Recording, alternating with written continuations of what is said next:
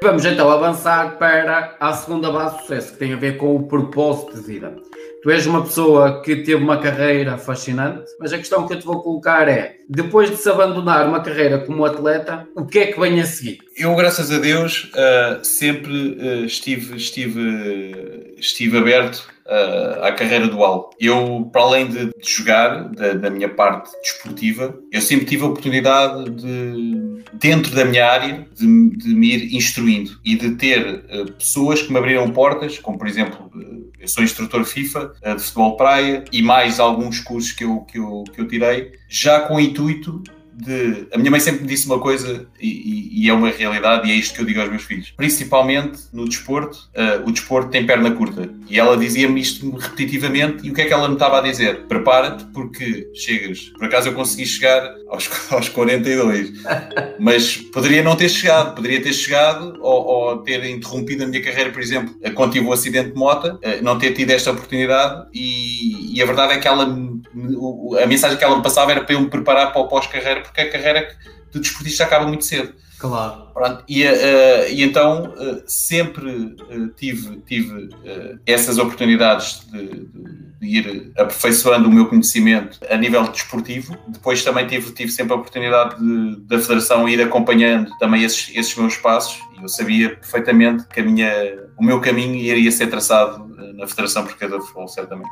Olha, pegando numa questão que visa ajudar outras pessoas que estão a passar uma dificuldade atual, mas que tu já passaste, tu já superaste, tu já tomaste uma consciência e com algumas dicas tuas, estas pessoas também possam tentar superar o momento atual delas. Atenção que a questão que eu te vou colocar, Madger, eu já a coloquei a mais de 180 convidados e nunca tenho como objetivo colocar os meus convidados numa situação delicada. Mas sim o propósito da questão é ajudar outras pessoas que estão a passar por isso com dicas de alguém que já passou. Qual foi o momento mais difícil da tua vida que te fez crescer? E qual foi a tomada de consciência desse momento? Que dicas é que tu deixarias às pessoas que estão a passar por isso neste momento, para elas tentarem superar esse momento atual. E mais, volto a repetir, passado, superado e ultrapassado. É, eu, eu tive, tive vários, vários momentos, uh, vários momentos difíceis, como todos nós temos. Sem dúvida que eu posso começar, eu vou enumerar alguns, alguns momentos, porque foram momentos uh, díspares, foram completamente diferentes. Primeiro é, eu nasci em Angola, uh,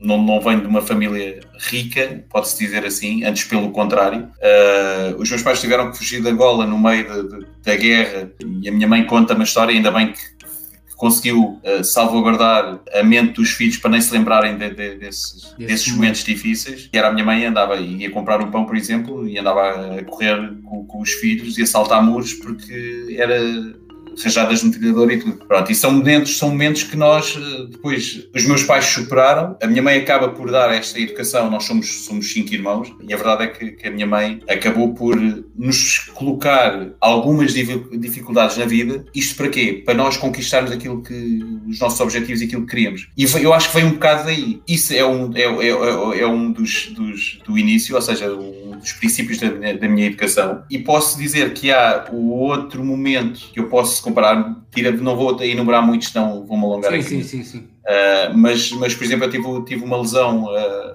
uma hernia discal, em 2013. Isto já quando eu já estava uh, totalmente envolvido com o futebol praia e, e a minha vida passava, só passava só passava por aqui e lembro perfeitamente que tive, tive uma consulta com o doutor, com o neurocirurgião, o doutor Nuno Cristina, eu tive um, hernia discal, mas já com déficit do membro esquerdo inferior, ou seja, eu praticamente o meu pé estava, praticamente morto. Uh, e lembro perfeitamente de ter uma consulta com ele e ele dizer-me: eu não te vou andar aqui a, a enganar, vou-te dar a realidade, que é tens 70% para para deixar de jogar e 30% para, para, para continuar a jogar, porque isto já está numa fase muito, muito crítica. Portanto, eu lembro que vieram uma, as lágrimas aos olhos, mas onde é, que, onde é que estas duas histórias se juntam? Juntam-se com a capacidade de superação, ou seja, com aquilo que a minha mãe me disse e sempre me disse que foi não desistir, lutar. Uh, e foi isso, eu agarrei-me nessa, nessa altura, agarrei-me rapidamente aos 30%, disse que não era aquilo que me, ia, que me ia derrubar, e a verdade é que ao fim de sete meses, quando me davam um ano e tal de recuperação, ao fim de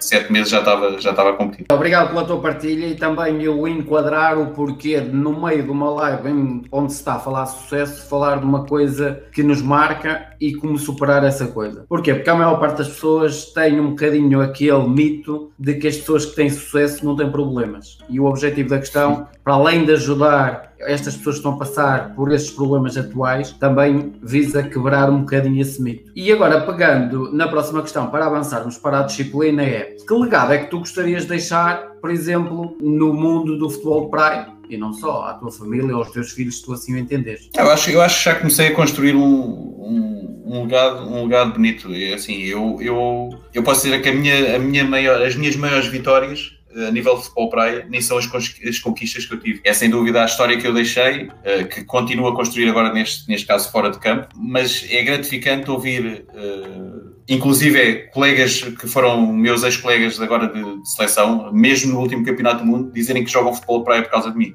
Isso é para mim é, é, é a maior conquista e e o maior legado que se, se pode deixar é deixar-se uma história que seja um exemplo para, para outros seguirem e foi isso, que, foi isso que, que aconteceu. E continua a acontecer, mas desde que, neste caso fora do campo. Olha, pegando então numa outra base que tem a ver com a disciplina, a terceira base, se eu te pegasse numa escala de 1 a 10 e te dissesse, ó oh, numa escala de 1 a 10, onde é que tu te colocavas na disciplina? Qual seria esse degrau que tu te irias colocar e porquê? Bem, eu coloco no grau, no grau 10, mas, mas confesso que nos primeiros dois anos de, de, futebol praia, eu posso dizer que nos primeiros dois anos de futebol praia me educaram o que era a disciplina. Ou seja, os meus ex-colegas, os tais que eu já mencionei, uh, que eram do futebol 11, que já tinham uma disciplina, porque alguns deles a jogarem no Benfica, que tinham jogado no Porto, no Sporting, ao mais alto nível, apanham ali um, um, um miúdo novo, com ainda assim meio com sonhos e, com, e assim meio maluca e aéreo e não sei o quê e, e, a verdade é que eles, no início da minha carreira no futebol praia, uh, eles ensinaram-me ensinaram o que era a disciplina e que para nós termos sucesso tínhamos de ser disciplinados, seja, onde, seja no que for. Seja no que for. E, e a partir daí, uh, a disciplina, por isso é que eu digo, não é, não é à toa. Por exemplo, eu há bocado estava a falar, estávamos a falar sobre, sobre faculdade. Uh, e era impensável, se calhar para muita gente, dizer assim, tá, mas, já acabou a carreira, agora até está na federação e, e vai para a faculdade. Isto porquê? Porque uh, nós no mundo do desporto colocamos uh, na cabeça alguma coisa e depois, uh, agregado a, isso, ou seja, a esse, a esse, objetivo nosso, vem sempre a disciplina. Por isso é que eu disse, a minha mulher, coitada, que agora vai ter que segurar um bocado as pontas durante, durante três anos, não é? que é uma licenciatura, mas eu disse-lhe a ela, uh, ter certeza que daqui a três anos eu vou ter o, vou ter o canudo e isso, por isso é que eu me coloco no patamar dos, da disciplina no, no 10. Ficando nessa disciplina, por exemplo, para ti enquanto atleta e para ti enquanto futuras funções que estejam a passar pela tua cabeça, qual é a importância dessa disciplina no dia a dia? A importância, a importância nós, nós temos que ser eh, disciplinados mesmo no dia a dia. E tu frisaste bem, isto, isto a disciplina tem que ser, tem que ser no, no dia a dia. Porquê? Porque se nós não formos disciplinados, para já, eh, eu falo, eu falo enquanto pai, se eu não for uma pessoa disciplinada e disciplinado na educação dos meus filhos, os meus filhos vão ter uma, uma, uma, uma educação desequilibrada. Se eu não for disciplinado no meu trabalho, possivelmente o que irá acontecer é a Federação, eh, no bom português, daqui uns dias disse, pá, este rapazinho até tem umas ideias porreiras, mas não é disciplinado, não é uma pessoa que, com, que traça o caminho e, e siga aquele caminho corretamente, então uh, vais lá à tua vida. E nós com o desporto, uh, eu acho que o desporto dá-nos isso, dá-nos muito, muito isto, dá-nos dá a tal disciplina que depois podemos transportar para o nosso dia a dia em termos familiares, como em termos, em termos de trabalho, e isso, isso faz parte, faz parte, faz parte da minha vida. E, por exemplo, eh, pegando numa variante da disciplina que é o hábito. Se olhares para trás, nos últimos 5 anos, qual foi o melhor hábito que tu adquiriste e porquê, Matos? O melhor hábito dos últimos 5 anos posso dizer que foi ganhar. é um bom hábito, é um excelente hábito. Não, isto, é um, isto, é, isto, é um, isto é um bom hábito. E, aliás, nós... nós hum, posso, confesso aqui que a, nível, posso confessar, eh, que aqui a nível nós de seleção, criámos esse hábito e às vezes estamos nos treinos, quem, quem, quem não teve ainda a oportunidade de ver os treinos da seleção nacional ou mesmo dos clubes, é mesmo no, no no verdadeiro sentido da palavra, nem a feijões. Uh, porquê? Porque nós temos que criar hábitos, exatamente, porque nós queremos, temos que criar, uh, ou seja, os hábitos que nós temos que criar, por exemplo, se forem hábitos de vitória, eu não, não, vou, não vou criar hábitos de vitória quando entro dentro de um campo a jogar uma, uma competição. Eu tenho que começar a criar esses, esses hábitos nos treinos. E então, por isso é que os hábitos que nós, uh, que nós e aliás, o sucesso em Portugal, e, e, podemos falar a nível de seleção nacional e não só, vem um bocado, um bocado desses hábitos de conquista e de, e de vitória e de sedes de vitória. Pronto, se calhar foi um dos, dos, dos hábitos que nos últimos cinco anos me tem, tem acompanhado muito mais. Criar uma realidade no treino para a competição, é isso? Criar uma, real, uma realidade, aliás, o, a, a, competição é o reflexo, o reflexo daquilo que nós fazemos no treino, por isso se nós treinarmos bem e se tivermos hábitos de uh, ganhadores no treino, possivelmente vai ser muito mais fácil, apesar de ser desporto, não é? mas vai ser muito mais fácil atingirmos os objetivos. E que hábito é que tu gostarias, por exemplo, de adquirir no próximo ano que tu não tens? Esta já é de compromisso. o hábito. Uh, bem, eu agora, tens, posso, agora, agora, agora, agora, em tom de brincadeira, posso dizer que é o hábito de, de ir à escola, não é? Porque eu já não vou, já não vou à escola há muito tempo. Uh, aliás, não ia e então agora tenho que ganhar rapidamente esse hábito. Agora são três anos a regressar aos estudos, então tem que ser criar novo, novos, novos hábitos de, de estudo e, e, não só. Olha, vamos então avançar para a quarta base de sucesso que tem a ver com o trabalho de equipa. E sendo tu uma pessoa que está habituada a trabalhar com muitas pessoas, quer direta, quer indiretamente, a teu ver, quais são os prós e os contras de trabalhar em equipa? Eu acho que só, só, só temos, só temos não, não existem contras. E só temos, só temos, pelo menos eu falo, falo pela minha experiência. Estando, eu envolvido numa modalidade coletiva, eh, quando era desportista, e agora estando numa, numa, numa entidade como a Federação Portuguesa de Futebol, só faz sentido o trabalho de equipa. E daí o sucesso que foi atingido a nível de futebol praia e o sucesso que a Federação Portuguesa de Futebol tem. Por isso o que eu digo é, duas cabeças pensam sempre melhor que uma, isso é uma realidade. Se os objetivos estiverem bem, bem traçados uh, e se cada um fizer aquilo, uh, potenciar o que melhor sabe uh, fazer em prol do grupo, o trabalho de equipa é, é, é muito vantajoso. Também, também há, uma, há, há uma frase que eu costumo dizer que vem do meu amigo Alain, que é engraçado, que ele dizia assim: quer jogar sozinho, vai jogar ténis.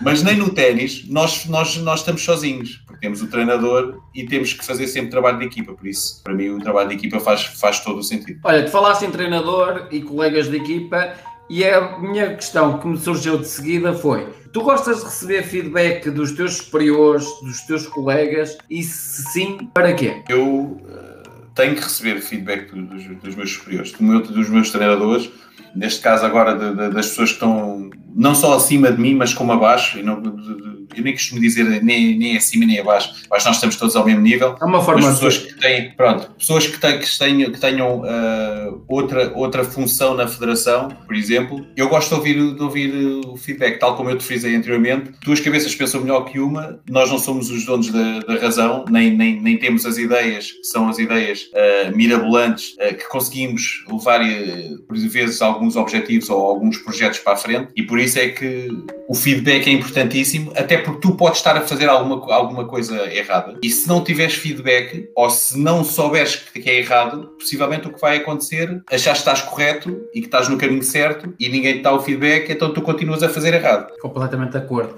Olha, e pegando também ainda dentro do trabalho de equipa, uh, tu normalmente gostas de trabalhar com pessoas com que características para que as coisas corram bem? Bem, prime primeiramente tem que ser. Uh quem, quem, quem, trabalha comigo ou quem, quem eu gosto de trabalhar, não, não quer dizer que tenha que obrigatoriamente trabalhar sempre com, este, com, este, com pessoas com este, com este tipo de características, mas tem que ser pessoas bastante humanas. Ou seja, eh, quando eu falo que são pessoas bastante humanas, são pessoas com sensibilidade eh, ao ponto de pedirem desculpa se errarem, corrigirem uh, se, se, nós estivermos a fazer algo, algo mal, mas a correção ser feita com uma conversa humana e não com uma repreensão daquela à patrão firme irta, que por vezes até faz, tem efeito contrário. Pessoas que, que sejam uh, disciplinadas, claro, tem, tem que ser pessoas disciplinadas e, e, pessoas que basicamente saibam o que é que têm de melhor em si. Eu, por exemplo, eu não percebo de contabilidade, não vou, não vou estar a, a opinar sobre contabilidade. É? Claro. Agora, posso ser, posso, por exemplo, dar uma ideia sobre aquilo que eu melhor sei fazer a uma pessoa da contabilidade, que é para a pessoa da contabilidade, se calhar, reorganizar a parte dela, de contabilidade, em prol do mesmo projeto que, esteja, que estejamos a, a construir. Por isso é que eu acho. Exatamente, exatamente. Antes de irmos para intervalo, Quais são as maiores barbaridades que tu ouves na tua área de atuação? É pá, já ouvi muitas. já ouvi muitas. Aliás, eu outro dia dei, outro dia já, antes, antes da, da pandemia, uh, eu dei, dei uma entrevista a um, a um canal e, e a pessoa que me entrevistou nem, nem, nem quis acreditar que, nos, que nós ouvimos este tipo de barbaridades do tipo quando iniciámos no futebol praia, quando iniciámos o futebol praia, que éramos um grupo de amigos que andava aqui a, a chular o governo e andava as pessoas a pagar impostos para nós andarmos a beber caipirinhas lá fora. Pronto, isto foi só um, um, uma das, das, barbaridades que já, que já ouvimos, mas afinal os rapazes que bebem caipirinhas, eh, eu vou sempre mandar esta mensagem porque eu não deixo nada por dizer, bebem caipirinhas até trazem uns, uns títulos importantes para Portugal. Até trazem os canecos. trazem os canecos, mas não é de caipirinha.